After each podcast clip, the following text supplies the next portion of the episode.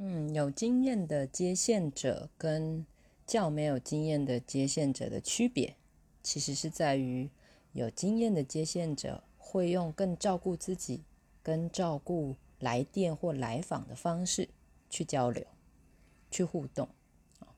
咨询这件事情其实是双方的关系所以我们在咨询师的这个角色。我们不需要被太多的感染，也先不用被太多负向情绪淹没啊。那你有能稍稍阻挡或是排开负向情绪的能力，其实是很重要的。那怎么有这个能力呢？其实就是接受不一样、有规律的训练啊。所以有训练的接线者是知道要怎么辨别讯息，然后可以帮助。你的来电或是来访辨别信息哦。